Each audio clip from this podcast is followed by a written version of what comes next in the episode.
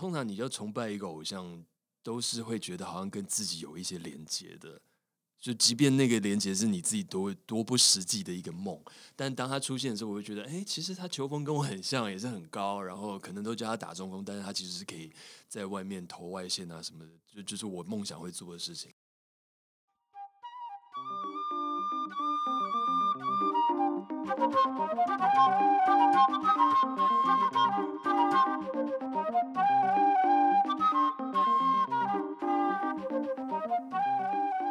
关若英发现生活的艺术，聆听微妙的声音。大家好，我是主持人阮喜。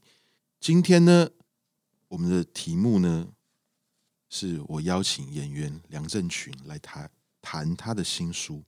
他的新书呢，叫《修身于我》，有时还有小牛。那我真的是很开心可以访到梁振群。为什么呢？啊，梁振群先跟大家打招呼吧。大家好，各位各位关若英的听众朋友，大家好，我是郑群。我很开心可以两访到梁振群的原因，是因为他之前访问过我两次。对，那时候我出第一本摄影集的时候，跟第二本摄影集的时候，角色互换。对，角色互换，而且我还拍到一张我觉得很帅的我们在 这个广播节目的一个照片。谢谢谢谢。那那个时候呢，我印象深刻的是为什么我跟梁振群会有一个连结呢？其实梁振群默默的买了我的第一本摄影机，结果在网络上宣传说我喜欢这本摄影机。哦，那时候我已经认识你嘛，对对，可是还不熟。我们在一个餐厅见过，对对，一起喝了一点小酒。对，那我那时候就觉得哇，好好好感动，就是帮我宣传。那因为振群的这个战术很多，很多就按赞赞，我就想说，哎呀，太好了，那一定可以增加销售量。就我立刻跟我当时的这个出版商跟设计师讲，结果他就没有啊。他就立刻去查库存，没有一时而消失啊！我人就是我的按赞的人数还是没有这么多了。对，但是哎呀，摄影机本来就难卖嘛，嗯嗯，所以呢，这就是一个开头。那后来他又说他在有在主持广播节目，对对对。那我也觉得说我从来没有上过广播节目，那我是不是可以上一下广播节目？嗯。那现在呢，我竟然在做 Podcast，所以这个就是一个你知道。因果循环吗？对，因果循环 就是一种互换，但是我是觉得好的，因为我觉得我跟梁振群我们很妙，就是我们有时候会在路上碰到，对啊，那真正聊天的时候，刚好都是在一个这么正式的场合，嗯嗯，或许心中有很多话想讲，嗯，但是呢，可能呢，我们都需要一个转介，嗯，我觉得会不会就是你要出这本书，讲你爸爸跟你的关系的原因？他需要一个转译，他需要一个东西去帮你好好的让他正视你们想要讲的话，是这样吗？呃，对，呃，初衷大概是你刚刚讲的没错啦。然后其实一开始本来没有说要出书或什么，但就只是觉得好像有些话就比较难讲嘛，而且你在讲在对话过程很容易就会带着情绪，带着情绪可能就会讲一些比较。伤感情的话，所以我想说，就是用写的，然后来来探讨一些事情啦。因为我就不懂说，为什么我到年纪那么大了，然后还要一天到晚跟我爸讲话，那讲话那么不耐烦，然后之后又觉得很过意不去，很罪恶感很深。那我就一直在想说，我们两个到底是怎么样走到走到这一步田地的？所以就开始写的。呃，梁振群，你今年几岁？四十二，四十二岁。你爸爸几岁？七十几吧，我我不确定。哦，对，因为他们那个时候户口都乱报，户口对对对，很棒的借口。因为户口都乱报，所以我们也不大确定，他自己都不大确定。那，这呃，那我是这样哈，因为我们今天也顺便我也聊一下我跟我爸的关系。当然当然对。那因为刚好很巧，你跟你爸，你爸是演员，你也是演员。我爸是摄影师，我也是摄影师啊，刚好有这样的一个。对。那我爸，我今年三十九岁，我爸爸刚满七十岁。呃，前几天没多久。所以我能够有点理解你的心情，而且我在看你的文章跟看你的书，我觉得你爸跟你的互动好多，比我跟我爸的互动多太多了。呃，可能是因为我们最近住在一起了，比较多一点。因为我也住在一起，我每天跟我爸妈住在一起，那就不好说喽。那刚刚大概有一点感觉提到这个部分，但是你还是稍微讲一下你跟你爸爸，就是。你如果要用一句话来形容你爸的话，你会怎么形容？一句话哦，他就很简单啊，他就是一个有爱说不出口的爸爸，就这样子。那我觉得很多爸爸好像都是这样。有你想到一首歌，爱要怎么说？爱要怎 老人么说？老人，老 人，你知道表示你跟我家是老人吗？老人，好，那哎，没有，我跟你讲，我们这个世代，我不晓得下一个世代是怎么样。我们这个世代，爸爸都是一样的，对啊，因为他们的上一代更是这样。嗯，比如说我爸爸，他小时候是生长在这个宜兰头城的木匠家庭，嗯，从小我的阿公都不太跟他讲话的，嗯，当阿公要讲话的时候，可能就是有出现大事，通常都是阿妈。妈妈的角色来跟他们讲话，嗯，那可能他的成长环境是这样子，所以想当然耳，因为你书里面有提到你爷爷嘛，嗯，哦，这个是不同世代的这个情感的羁绊，所以呢，我跟我爸也是，我们每天早上我们家有个传统，就是也不是传统啦，就是吃早饭呐，哦，就是一定要一起吃，哦，可能对我们家都一起吃早饭，可是呢，这个早饭对每个人的定义不同，因为我爸都三点起床，嗯。我爸三点起床进暗房，那早上晚上八点就睡觉，所以他挨到八点九点吃早饭，对他来讲可能已经很晚了。哦，可是我就是大概八九点嘛，那我妈妈也是六点，所以我们就一起吃饭，聊聊看，说有没有什么事情啊？包括蛮好的，对，每天都这样子开早会的这种感觉，对，真的是真的是开早会，就是让大家真的是讨论一下我们发生什么事情，甚至因为我跟我爸有很多的工作要做，我爸爸的一些。展览啊，我爸一些书啊，那要我要帮他做，那我也跟他们分享一下，我发生什么事。因为如果我跟他住在一起，他那么早睡觉，我比较晚睡觉，我又不跟他们讲，那只是住在同个屋檐下，他们不知道我做什么，好像住在一起跟没住在一起也差不多嘛。哦，只是看到一个 一个一个房客嘛，房客，对，看到一个房客，对，所以那呃，对，爱说不出，那我觉得。我爸是这样的，我也用一句话来形容我爸好了。我觉得我爸是，哎呀，突然也有点难回。哎，你可能整理过书，你有这个想法。让我突然想的话，就是儿子啊，我希望你可以好好的自己照顾自己。这是他要说的话吧？没有，就是 不是我帮他，我帮他 OS 啊，对对，就帮 OS，就是因为我三十九岁嘛，那我就是。不像你可能结婚了，嗯，哦，那我也是，我就是我们家唯一一个小孩，你还有哥哥，嗯嗯嗯，还有妹妹。那梁振群其中书里面就讲到一段，因为他是这个爸爸的这个后来的第二个太太，第二段婚姻的第二段婚姻的小孩嘛。那第一次怎么样跟前面的这个呃爸爸第一任太太的小孩啊两个哥哥见面的场景啊，这个场景很生活化，你们在车子的后座。对啊，这个是一个很有意思的。嗯，好，那关于你走向了这一行，因为我也是，因为你的经历，我大概跟大家讲一下。梁振群这个经历也是很特别的，就是当我知道梁振群的时候，梁振群其实已经演戏了。对啊，当我在媒体上看到他，啊、可是没有想到他竟然以前是学录音的。嗯，他也做了一些电视节目的曲子。嗯，所以从一个。没有，因为我不是啊，因为我书看太多了，所以 你的书内容我看很多，我就一直想到那个书的画面，对不对？因为你里面交代很清楚，而且对对对，而且穿插到包括我们今天还会聊到这个 NBA 啊，因为郑群是这个 NBA 的资深球迷，二资深球迷，对，所以我的你的文章很特别，我跟大家讲一下，就是一直有一个，就像他在 Facebook 上面发的文章一样，很纠结，其实。一以贯之就是一种纠结，嗯，反复的不断纠结，对啊。可是这个纠结很奇怪，你当下的时候会觉得说，哦啊，好纠结。然后呢，你看一看以后，你好像没有办法全部的看。可是奇怪，我今天这些情节一直在我脑袋里面晃来晃去，真的就像是你或许有一个摄影师的眼睛吧，因为摄影师的眼睛在描述文字、描述事情的时候，会很有画面的。比如说冰岛的画面，比如说 Radiohead 的演唱会，对，哦，那因为我也听过台湾南港的 Radiohead，我也有去，哦，你有去的，你记不记得天上画过一道彩虹？当天吗？对，那时候我们就我还拍了照，In Rainbows，那时候 Radiohead 刚放刚发 In Rainbows 专辑，我觉得哇，好巧，结果一进那个这个演唱会的时候，我们正进场的时候，我就看到有个朋友被抬出来，他太兴奋了，还没进去就喝挂，真的 假的？真的。太可惜了，他就被抬出来。那后来我们听了半天以后呢，当然每个场域不一样。啊、那天的音场，我的位置我是觉得马马虎虎。后来我朋友跟我讲，那一场的感受就是厕所的音场最棒。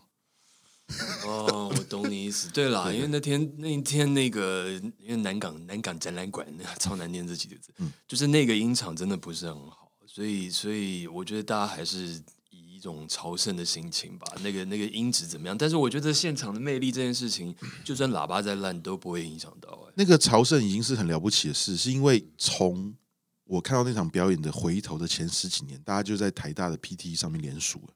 连署很久，因为我们那个时候还有 BBS 时代，很久很久。所以当它发生的时候，你觉得不可思议。对啊，而且当 Johnny Greenwood 他用他的和声器里面播出一段他从新闻截取的片段的时候的声音，我不知道你有没有印象？嗯，那是非常激动的。哇，他每一场都会这样子。对，就是现场去，对，去 sample loop 一段。那好，那你听音乐，你玩音乐，你做录音，那个时候做录音可以分享一下吗？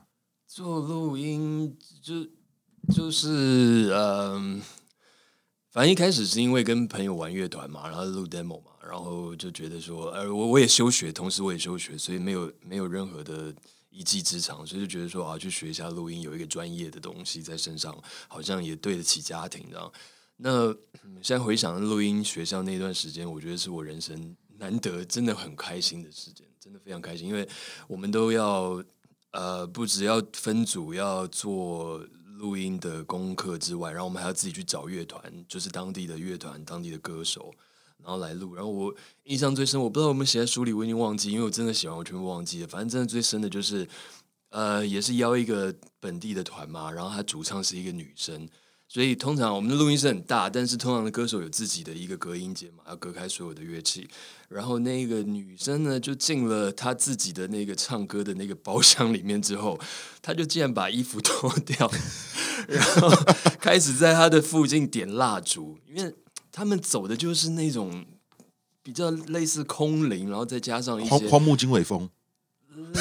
嗯，没有到那样，不是。不是到那样，他是像之前有一个团，就是好像 Evanescence Evanescence 还是什么，所以我忘记了，就是唱的哦，然后但是又后面是很重的摇滚那种，所以他就是他必须要有一个步骤把自己整理好，然后再一个他觉得已经放下世俗尘埃还是怎么样的状况。现在有好多什么 Tiny Desk 那种现场表演，就是在家里面，对对啊，那是那种很舒服的感觉。嗯嗯，那这个是一个蛮蛮特别的回忆，真真的是 蛮特别回忆。那你那个时候录音录一些当地的温哥华嘛，对不对？对哦，团体。那你那个时候特别喜欢听哪些音乐？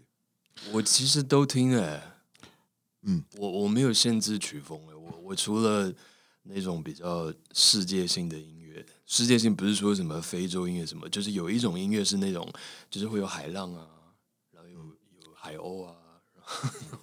就是那种你在 SPA 里面听到的那种，我不会听。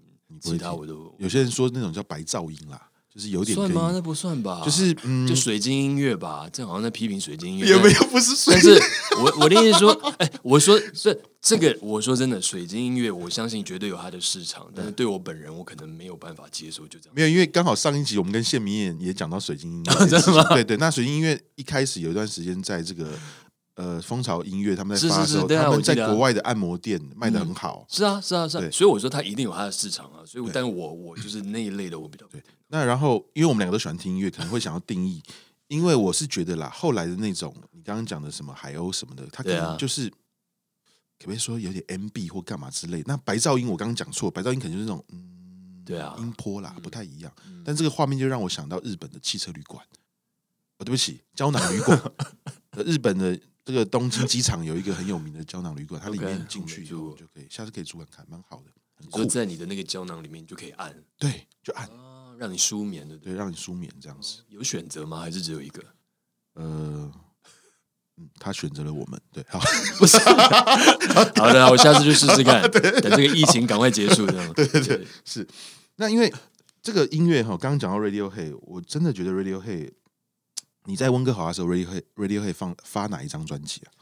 呃，我想想看好了，我到的时候刚发 OK Computer 没多久，哦，真的哦，九七嘛，然后后来就是两千年的两张嘛，两千年跟两千零一的嘛，嗯，呃，Kid A 跟那个 Amnesia，然后再来零三吧，我可能只带到零三吧，零三我不知道我们跟上。那我问你哦，OK Computer 到 Key A 的时候的转换，嗯，那个时候你是什么样的想法？我很兴奋啊。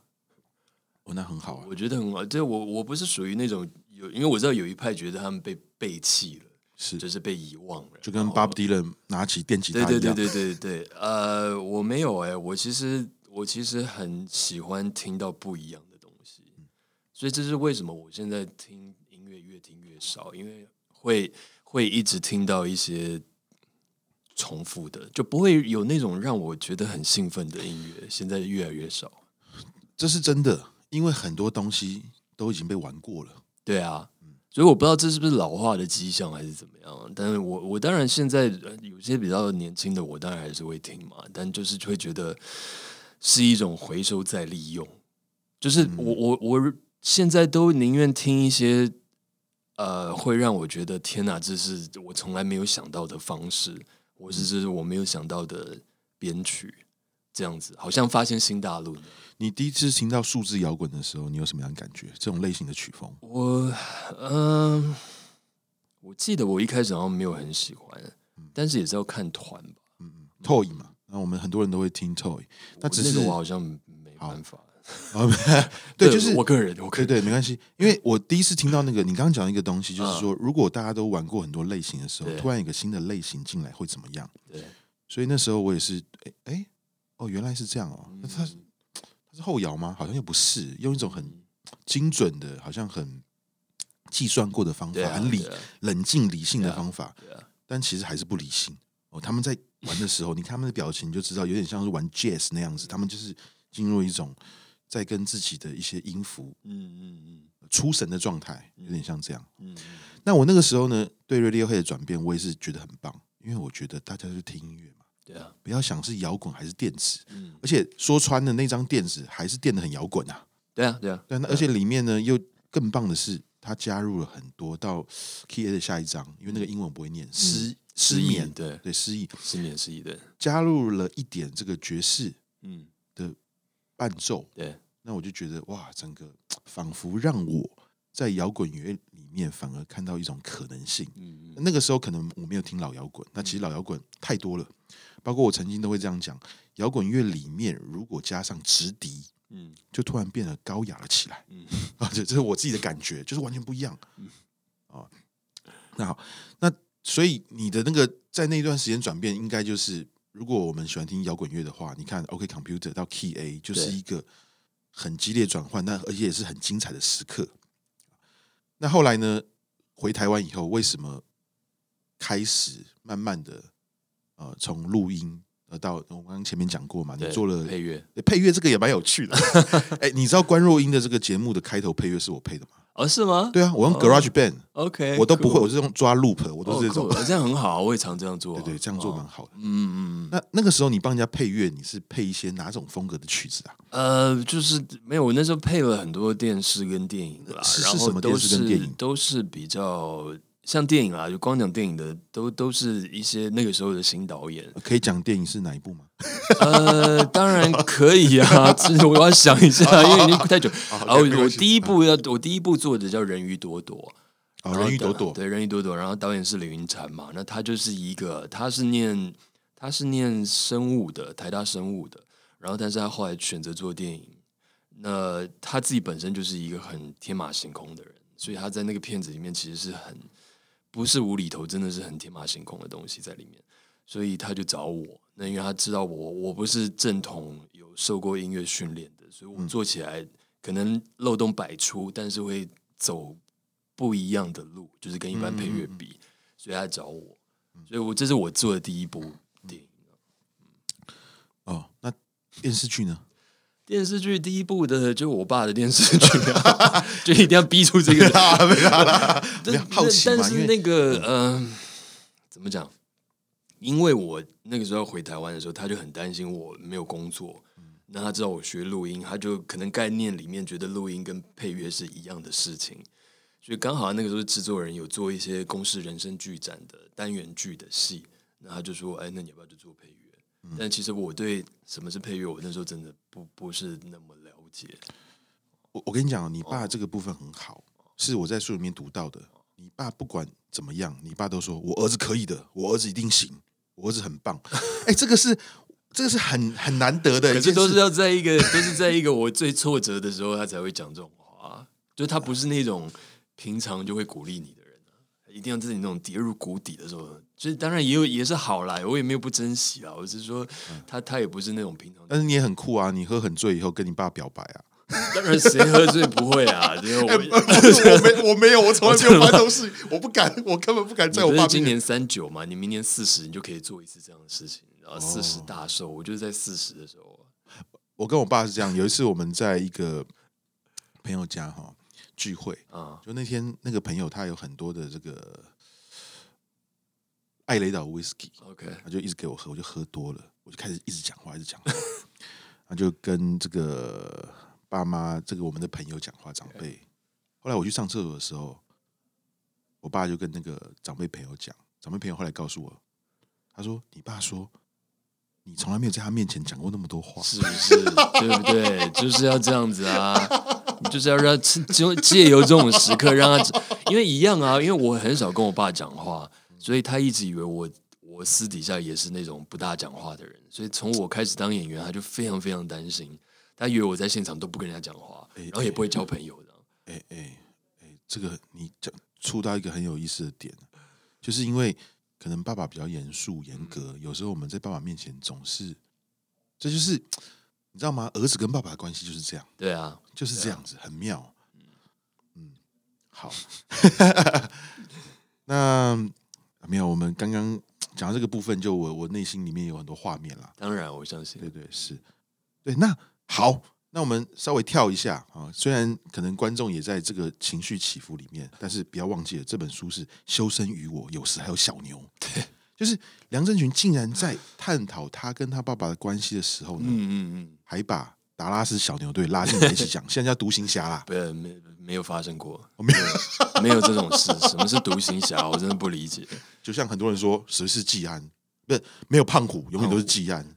这个我还可以了解，这个多少我可以可以知道背后的利益。那你觉得小牛变独行侠，为什么你你觉得不行，不能这样？不是啊，就是我我我我认识一个人二十几年，然后突然说要改一个名字，然后完全没有理由的改一个名字，我没有办法接受。而且他搞不好去算命啊！而且我真的最不理解的是，就是那个概念啊，独行侠，嗯，就是篮球不是团体运动嘛？为什么叫做独行侠？独行侠的英文是什么？他们。他们就是不是那个时候，就是说 Mavericks 其实应该是好像跟独行侠有关，我不知道我因为我看到就火大，所以我没有仔细看为什么会选这个这个词啊，嗯嗯嗯，但但但但，就是因为这个原因让我很没有办法接受独行侠。OK，好，那你开始喜欢小牛的契机是为什么？为什么会？呃，就是我。本来就是我我们我不知道你怎样，就我的那个年代，很多人本来都喜欢公牛嘛。然后后来 Jordan 退休之后，其实大家就找不到目标。那我就算 我就算到了温哥华，温哥华灰熊也是一个非常烂的队。公牛退休那时候，Jordan 退休是第一次还是第二次？第二次啊，第二次退休嘛，对啊，九六之后退休，然后。温哥华灰熊又非常非常的烂，那当然你要愿意支持本地球队，那当然是可以。我也想，我也试着要支持，但是你就每每年打那么差，你也没有没有心情啊。所以后来就，嗯，有一个球员叫 Steve Nash，他是加拿大人，也是从温哥华出来的，所以就因为他，然后后来他到小牛，我就开始去关注这支球队，然后也因为这样就开始，所以还是跟温哥华有关系嘛？嗯，那个契机是跟温哥华有关系，所以。是从你注意到 Steve Nash 的原因是他从大学开始读文科？没有没有没有，他是因为他就是他就是加拿大人嘛，所以他的一举一动都会被报道。所以他一开始在太阳嘛，然后后来他就转到小牛，然后这些都是会被在在加拿大，因为他等于是那个时候根本没有没有加拿大人打 NBA，他几乎算是第一个第二个嘛。所以他就是一个，就像他就像是加拿大的林书豪那种概念，加拿大林书豪就是那个概念，所以就会被大肆的报道。好，你的开始搞不好是我的结束。OK，为什么呢？因为我以前很喜欢 Charles Barkley 啊。Uh, 我认识到他的时候呢，是他在太阳队的时候。对，那个时候我真的好喜欢他。嗯，因为我总是喜欢不是最强的人。嗯，就真的太强了，很无聊。对，我还记得我永远留着那个报纸，小时候留了一段时间，后来消失，就是巴克利输给 Jordan。哦，他们在总冠军赛的时候，那。因为巴克利那时候我还买他的书，以前有一段时间唐诺谈篮球，你知道吗？啊，我知道，我知道，对对对，他写的很好啊，对，写的很好啊。那个时候很多人都把这个哇，唐诺好厉害，在写这个篮球，我买了好多本。那我就是对巴克利的这个一举一动觉得很棒。第一个他蛮幽默的，呃，第二个他喜欢讲实话，对，第三个他到现在他最近讲一句话，我其实不认同啊。他说我比卡马龙强，因为卡马龙有 John Stockton。可是我一直是靠我自己，他这可是我、哦、这样子哦，他最近把他队友都踩到地上了。有他不是，可是我觉得巴克里没有他这样子，我觉得是另外一种方式肯定 John Stockton，因为 John Stockton John Stockton 是历史级别的的高度，他就是你可以说他就是前几名的控球后卫了嘛。那我觉得巴克里是这样子，是当我以前看到他那么厉害，用他屁股蹭蹭蹭转进去的时候投篮，但是他碰到马龙就推不动。因为马龙的防守也很强，因为巴克里的防守是有名的，一般般。到后期胖了以后，他的后期的防守的感觉有点像 James Harden 早期的防守感觉。嗯、James Harden 都会哦，就是以前不是还有那个剪辑集锦嘛？就是哎，他莫名其妙好像像监视器一样，他就被晃过去了。哦，当然他后来也比较认真。对，所以我那时候也是，就像你书里面想的一样，我有一个梦，我有个梦，巴克利好可怜，我好希望他在这个。退休之年可以得到，所以那时候他加入了火箭。嗯，我也有一股激动。那个时候明明就是我是在内湖读书啊，方济中学。那那时候我爸妈出国，我就被住在我外婆家。外婆在这个新店花园新城，其实很远，所以我要坐第一班车下到市区，再转公车。那时候还没捷运，对。可是我一早就起来，四点多，我外公外婆都觉得我怎么了，就开电视。那个时候在家里面开电视，或许是一个那么早是一个怪怪的事情，因为。家里都长辈嘛，可是我就想看，我就想看那时候巴克利跑到了火箭队，哦，跟那个时候，那个时候，呃，对，那个时候还没有 Pippen，还是 Drexler 那个时候，嗯，哇，最后还是就输了，就输了，对，就输了，就输了，对，所以这也回到说，因为你看，你对一支球迷，你的开始只是因为 Steve Nash，对啊，跑到了那边，对啊，那。Steve Nash 这个部分，后来你为什么关注他？也为什么会越来越爱？呃，后来其实后来就是因为 Nash 没有待很久，那跟他同一年加入有一个叫 Dirk，然后。台湾都说是德老，然后那 Dirk 加入之后，我就觉得，因为我自己在打球的时候，我自己在平常在在在外面打球的时候，大家都叫我打中锋嘛，但事实上我很讨厌打中锋，就只因为我高，然后就叫我打中锋。那我就很喜欢，其实我很喜欢控球，很喜欢走小前锋路线。其实我最喜欢的是 Pippen，我最早最早喜欢是 Pippen，然后对你们都有偏头痛嘛？对对对，所以 是是是，所以就因为这样，然后 Dirk 出现，就让我觉得。我觉得通常你要崇拜一个偶像，都是会觉得好像跟自己有一些连接的，就即便那个连接是你自己多多不实际的一个梦，但当他出现的时候，我会觉得，哎，其实他球风跟我很像，也是很高，然后可能都叫他打中锋，但是他其实是可以在外面投外线啊什么的，就就是我梦想会做的事情。然后也因为这样子，然后喜欢这个人，然后开始就很投入这一支球队，因为而且他最最主要是他都一直没有转队，他就一直待在那支球队啊。我到后来，我有想过，如果中间他转队的话，我会不会支持这一支球队？嗯，可能就不一定了。可是他离开了，你还支持的原因是为什么？你说现在吗？对对现在退休，因为我已经我已经感情都投入这么多年了，啊、我不可能，我我现在没有办法，就生理上我完全没办法去支持另外一支球队。可是他们现在又又起来了嘛，对不对？对啊，对啊，是幸好又起来了。但是如果没有起来，我也不会，因为我顶多不看而已，但我不会去支持别的球队。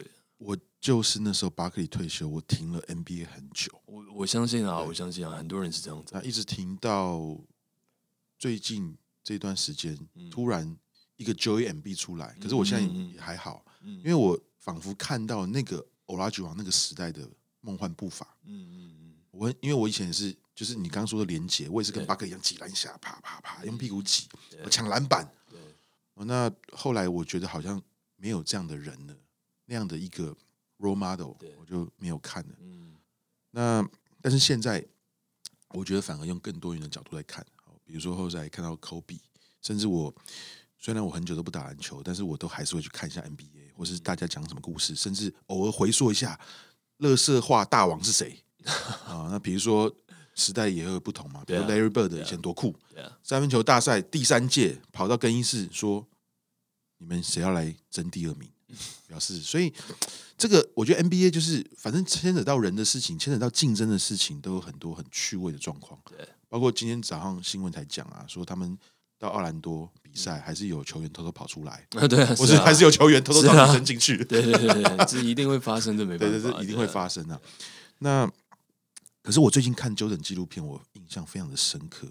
我觉得我以前看不懂 Jordan 跟 Kobe 的差别。嗯，可是我突然发现 Jordan，嗯，我们现在在看这纪录片的时候，我觉得 Jordan 完全没有任何一个累赘的动作，他是那么的行如水，他的向后跳的，他的过人。我后来就觉得哇，当然跟身体构造有关系。因为我曾经看过一篇文章，是那个 Tracy McGrady 讲说 Jordan 的一个招牌，越过湖人队。右手换到左手，在勾球那个地方，我觉得那个动作还蛮多余的。那那其实都是觉得那个那个动作其实多余的，是他没有办法，他一点换手，因为他没有料到人家没有起来，可是他顺顺势，我觉得他是跟着，就是你知道，跟着身体这样漏走，是对，但是但是好看。可是 Tracy McGrady 说他其实做不出来，他说如果他的身体是没有办法做到的，所以就是说。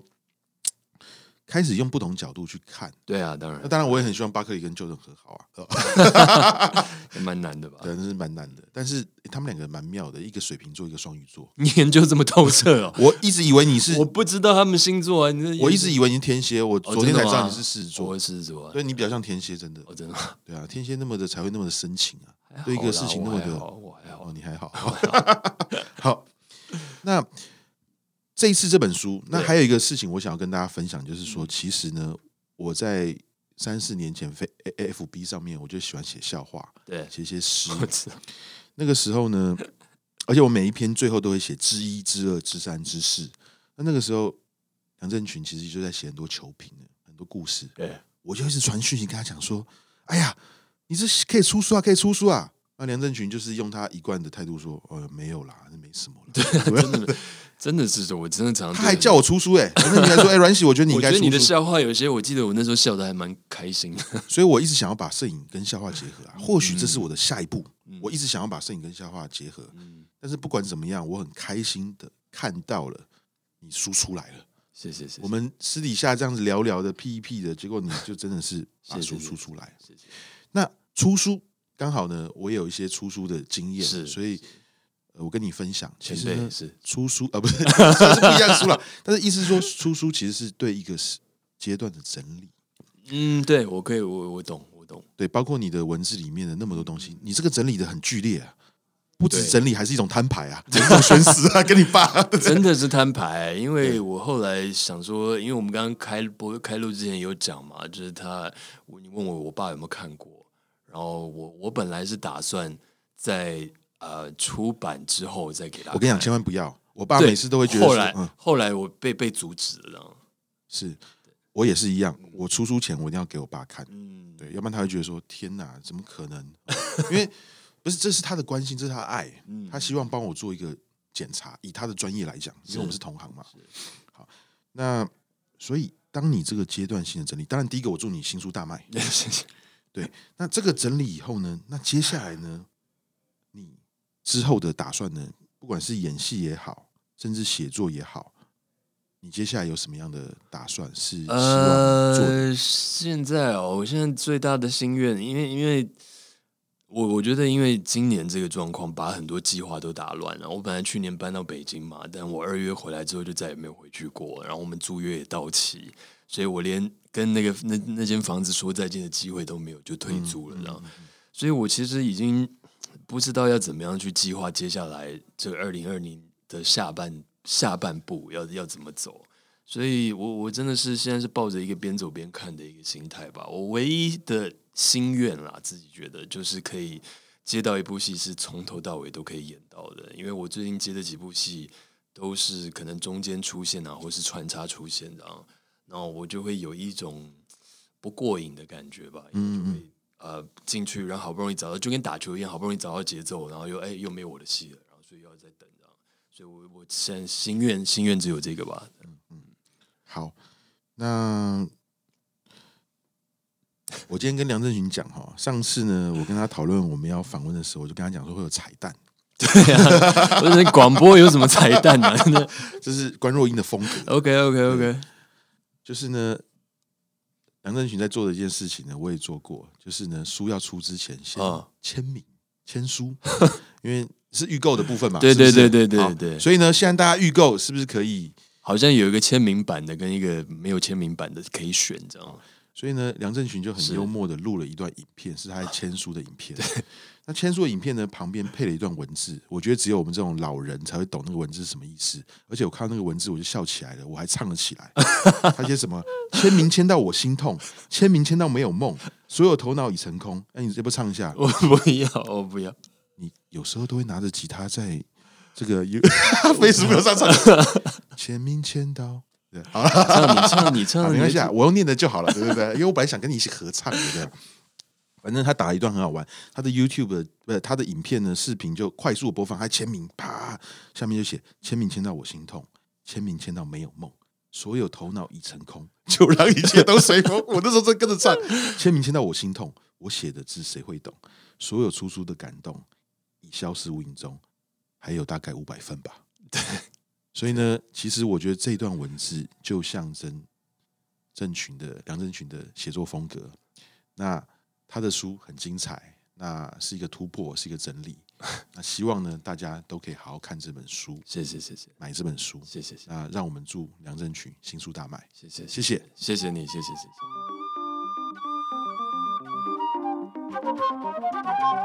Thank